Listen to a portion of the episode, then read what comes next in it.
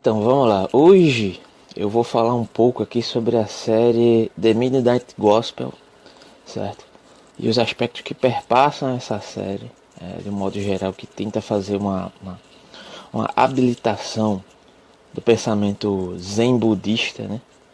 É, do zen budismo na verdade, como proposta de, de, de entendimento aqui daquilo que, que, que poderíamos vi, é, vislumbrar como uma visão de mundo mais autêntica é, para poder fazer com que vivamos de uma maneira muito mais agradável a, a, a, em relação com a vida que nos permeia, que nos perpassa, né? Essa pela qual estamos inseridos nela, né? E aqui eu queria trazer alguns aspectos que estão relacionados com, com alguns temas abordados é, em alguns episódios dessa série em relação com a possível influência do pensamento oriental em alguns ramos da área da filosofia, em alguns pensadores, como por exemplo Nietzsche, Heidegger e Schopenhauer, talvez. Em um desses episódios, que é um episódio, creio eu, que é o episódio 7 e aqui eu não vou me ater à ordem, mas vou falar de acordo com aquilo que me vira à mente. No episódio 7 é abordada uma relação, né? É uma relação um pouco estranha, né? Que nós costumeira, costumeiramente passamos a ter com a morte, né? Uma, uma, um posicionamento de alienação, né? de distanciamento da morte, é, no qual a personagem é, da morte exemplifica que ao, ao fato de ocorrer a morte de uma pessoa, mesmo que seja uma pessoa próxima, ao fato daquele cadáver é, é, estar ali presente diante de nós, faz com que há um, de acordo com, inclusive um costume que surge é, em algumas culturas no desenrolar da história humana, né? Isso é mencionado lá no episódio Posteriormente eu posso até fazer um recorte e colocar o trecho aqui no Instagram para vocês visualizarem sobre o que eu estou falando.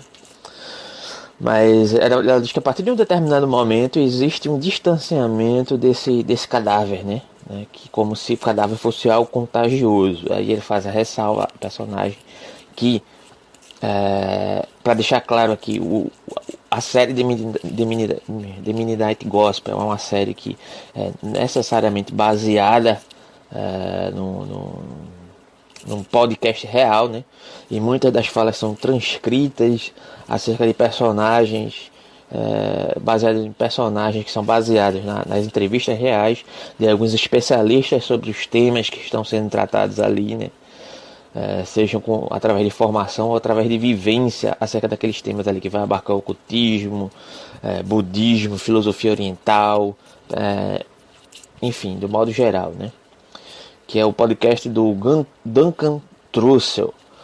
Mas retornando à questão, a partir de um determinado momento, o, a percepção é, que se dá diante do corpo, né, diante de um, de um cadáver, diante da morte, vai haver um estranhamento né, diante desse, desse cadáver, no qual é, vamos, é, de certa maneira, nos alienar da morte, como se esse cadáver fosse altamente contagioso.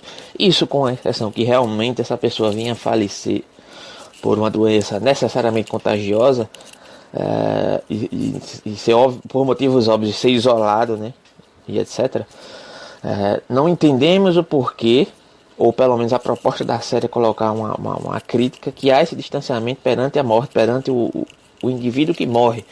Porque, diante da visão que é abarcada pela série de uma perspectiva zen budista, né? essa, proximidade, essa proximidade, essa percepção, esse entendimento é, de que a morte necessariamente é algo próximo de nós, que não é algo fora da vida ela mesma, assim como nós não somos algo fora da vida ela mesma certo? Mas nos pretendemos por muitas vezes, de acordo com a nossa cultura, com as pretensões da nossa cultura, que é influenciada de certa maneira pelo cristianismo, tende a querer se alienar dessa ideia da morte, inclusive pela atitude é, pela qual tra tratamos os nossos mortos, mesmo que próximos, né? É, ela coloca, ela coloca uma proposta né, de, de, de, quando essa pessoa tenha a, tivesse a oportunidade ou tivesse a possibilidade de, de se despedir desse cadáver, de, de se colocar perante uma, um posicionamento de aceitação, é, poderíamos ter uma maneira muito melhor, muito mais saudável de lidar com essa questão da morte, que necessariamente não é o que ocorre do modo geral. Né? Eu mesmo, por exemplo, no, no aspecto pessoal, é, quando minha mãe veio a falecer, é, eu não tive a oportunidade de, de, fazer isso, apesar de eu querer e ter esse impulso para fazer isso. Mas eu fui impedido, inclusive, de entrar na minha própria casa pela polícia local, né? Para quem não sabe, minha mãe faleceu de, de infarto, né? É, fulminante dentro de casa. E eu não tive a oportunidade de me despedir dela. Então isso, isso trouxe, de certa maneira, uma dificuldade, pelo menos diante do aspecto pessoal. E aqui é outra questão que eu queria trazer aqui para esse vídeo e como característica aqui do canal, né? Que é tentar sempre trazer a, a filosofia sempre para uma, uma, uma, uma, perspectiva de caráter pessoal, de experimento pessoal, né? Eu acho que cada canal tem sua característica de aproximamento diante da sua perspectiva filosófica e eu acho que a minha é essa, né? Eu acho que eu tento pelo menos seguir por aí. Não sei se eu estou conseguindo, mas a ideia é essa. E aqui nos traz também a seguinte questão que está ligada a uma noção é, de influência que vai abarcar a filosofia heideggeriana, que é justamente a questão do ser para a morte e a questão do esquecimento do ser, é, que pode estar influenciada por, por essa, essa esse entendimento aí, né? É, de certa maneira, de estranhamento, de distanciamento, é, é, de uma perspectiva mais é, poética, que poderia estar ligada a uma, uma, uma, visão zen budista de ver o mundo, é, no seguinte sentido, o que Heidegger nos diz sobre essa questão do esquecimento do ser. O mundo está constituído por perspectivas que se dão de maneira tecnicista, ou seja, não só na nossa contemporaneidade o ser, foi esquecido, mas desde os primórdios há essa noção do esquecimento do ser, é, quando não, não se pergunta pelo ser. Né? Heidegger vai retomar, vai retornar às questões do, do, do da filosofia antiga, né? vai retomar Parmênides, vai retomar outros pensadores, de modo geral, para se perguntar sobre a questão do ser, né? da constituição do ser. O que, é que Heidegger quer dizer com isso? Muitas vezes, vou dar um exemplo aqui simples para poder exemplificar, grosso modo, o que, é que Heidegger quer dizer com essa questão do ser. É, tem um copo. O que a ciência nos diz acerca do copo? A ciência pode investigar do que o copo é feito, que o copo é feito de vidro, de plástico, é, qual é o material que é constituído esse, esse, esse determinado copo, né? É, só que a ciência ela não tem a possibilidade de, de nos questionar qual é a constituição enquanto enquanto cosmovisão entre aspas, né? Enquanto a constituição coletiva participativa de percepção de vida, é, por que aquele copo está ali? Que é algo que a ontoteologia, ontoteologia vai nos responder, né? Vai dizer que é, aquele copo está ali, entre aspas, né? Isso colocando aqui essa noção de objeto, essa dicotomia entre sujeito e objeto, como algo é, interventivo por uma figura divina, né? Que, que colocou aquele copo ali, que ordenou as coisas que existem. Mas Heidegger vai nos constituir, de certa maneira, a partir de uma percepção, nos identificando, né? Ente aqui sendo os objetos que existem no mundo, inclusive nós mesmos, enquanto Dasein, enquanto ser aí, enquanto presença, né? Que vai nos relacionar como entes, mas entes diferenciados, entes privilegiados, porque podem se perguntar pelo ser, apesar de, apesar de terem esquecido pelo ser, né? pela pergunta do ser. E aí Heidegger, de certa maneira, vai valorizar a narrativa poética, porque justamente a narrativa poética ela não tem um caráter descritivo como a ciência tem. A narrativa poética ela tem uma tendência de se perguntar pela conjuntura, pela contextualização do ser, né? É, no sentido que se aproxima aqui de uma influência acerca do budismo, porque do zen budismo, porque na série em várias vezes é mencionada a perspectiva de que é, a busca pelo entendimento e aceitação, inclusive da própria morte, se dá por essa visão conjuntural, né? não entendendo que a morte é algo que está para fora da vida, certo? E, e nem que faça parte dela, assim como nossa percepção, ou seja, cada qual tem o seu, seu momento de, de, de, de, de, de consumação e não pode se não pode constituir um movimento de retorno a um estado anterior. O que eu quero, quero, dizer, quero dizer com isso? Tem um exemplo que a Monja Coen utiliza é, na, na, um vídeo dela sobre Heidegger e uma discussão que ela faz sobre Heidegger e budismo, né, com outro especialista que eu não me recordo o nome agora, que é um especialista em Heidegger, que ela usa o exemplo da fogueira, né, a fogueira, é, o fogo consome a fogueira e se transforma em cinza, né, só que a cinza ela não pode voltar a ser fogueira, certo?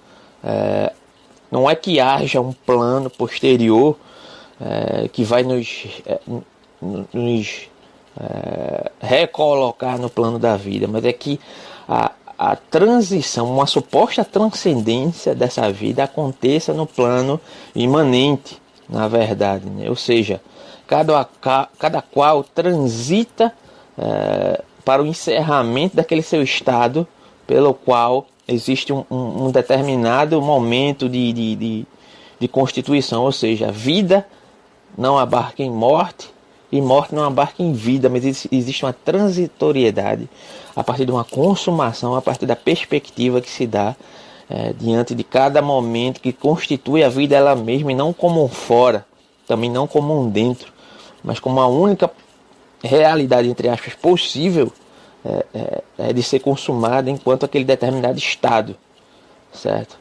Isso é, isso é uma, um posicionamento totalmente radical diante daquilo que nós entendemos como, como vida, como morte, certo? porque sempre temos a entender que a morte é um, uma saída de um determinado estado para um outro plano, certo? mas aqui esse pensamento ele não se dá de uma saída para um outro plano, mas sim, sim, de uma constituição, de uma consumação em determinados estados e que vamos transitar de determinados estados para outros, é, transcendendo, mas apenas em um plano só, constituindo uma rede de, de, de, de, de energias, entre aspas, por assim dizer, de acordo com o pensamento de zen, pensamento zen, zen budista, né, para uma rede de, de, de conexões que há no mundo da vida, certo?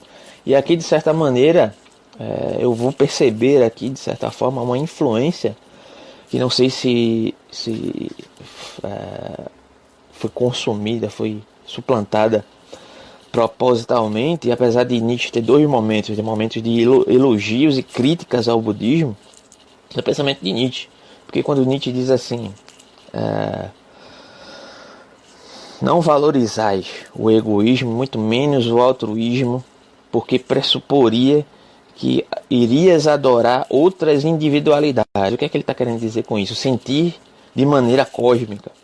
Se não há uma influência desse pensamento, de certa maneira, conjuntural budista, certo? mesmo que seja por vias de influência de Schopenhauer, né? pela noção de vontade, que aí vai suplantar a questão da, da, da, da vontade, né? em Schopenhauer, que vai desembocar na conclusão da sua filosofia em um mundo como vontade de representação é, em, em, uma suposta apologia da compaixão, certo? Como, como, como uma consequência dessa noção de vontade cega, né? Que Nietzsche vai criticar essa noção de compaixão posteriormente, mas aí já é outra questão. É, que surge dessa conjuntura, dessa análise é, mais poética, essa análise da negação do entendimento de uma constituição individual enquanto presença e percepção acerca do mundo e uma noção que se dá justamente por entender que a constituição da morte se dá nesse aspecto conjuntural, mas que não se faz como uma, uma percepção em outro plano, apesar de haver essa, essa, esse momento, é, esse, é, esses momentos, na verdade, de morte, de vida, que se dão por, por, por planos diferenciados e, e, e apartados que não podem haver uma, uma, uma, uma convivência mútua no plano da vida, do modo geral, mas que, que, que constituem-se no mesmo plano, né? Então é extremamente valoro, valorosa, pelo menos, essa questão é, que, que Midnight Gospel nos traz, certo? pelo menos aqui nesse ponto, referente à reflexão acerca da morte, aqui retornando para Heidegger, que é justamente a noção que Heidegger vai retomar como uma vida autêntica ou vida inautêntica, né? Qual o modo que estamos nos relacionando para com nossas vidas, né, de modo geral? O que nos causará esse distanciamento da morte enquanto negação da finitude, negação dessa transitoriedade dentro da perspectiva da nossa imanência, né?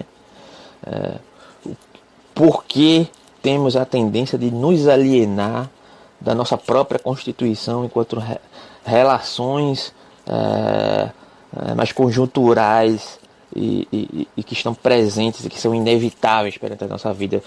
A série trata disso o tempo todo, né? Porque devo, de certa maneira, é, não me conformar com aquilo que é inevitável ocorrer, né? Esse distanciamento do sofrimento, que de certa maneira é algo pregado pelo budismo, mas não de uma maneira que possa é, alienar você da realidade, alienar você daquilo que inevitavelmente vai acontecer, que seria a morte, que é algo presente na cultura ocidental.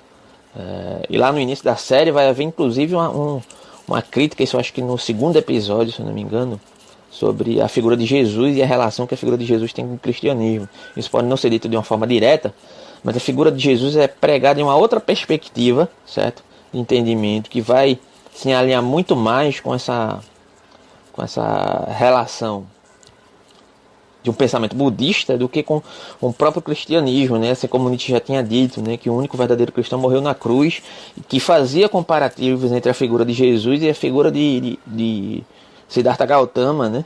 De algum modo, que eram indivíduos que não tinham a pretensão de, de, de fazer seus seguidores, entre aspas, ou, ou, ou aquilo que pregava como, como indivíduos que deveriam fazer, se fazer algozes de seu próprio sofrimento, tornando-se alvo do seu próprio sofrimento. Né? E lá no primeiro episódio, no segundo episódio, a série ironiza isso né, de algum modo, né, dizendo que, de certa maneira, é, existe uma escala né, hierárquica é, para determinadas pessoas, né, no diálogo que há ali entre o, Clen, entre o Clancy e uma figura feminina que é, que é representada através de um, de um animal, que não me recordo agora o nome que ele dá na série, que, que o Clancy é um privilegiado por Deus, que existe uma escala hierárquica moral, né? que de certa maneira é, Deus tem uma preferência por determinados tipos de indivíduos e, e que essa escala, essa escala hierárquica moral vai nos erigir uma determinada recompensa no mundo posterior. É justamente a negação de todos esses aspectos que eu estou falando aqui, né, da relação do budismo é, com a perspectiva da filosofia heideggeriana do ser para a morte, é, a noção de entendimento que vai constituir a crítica de Nietzsche à visão ocidental de mundo, certo? Então é uma série imperdível. Eu creio que esse não vai ser o último vídeo que eu vou fazer aqui dessa série, porque tem várias outras questões relacionadas ao, inclusive ao último episódio, que vai aprofundar muito mais aqui essa questão é, dessa, dessa relação do Zen budismo com outros tipos de filosofia e influência que o budismo tem sobre é, a filosofia ocidental e algumas filosofias ocidentais de modo geral. Mas é uma série muito rica e que tem muito a nos dizer é, enquanto autocrítica né, do, do, do, modo pelo qual nós observamos a vida e o pensamento ocidental vem observando a vida. É, até o próximo vídeo.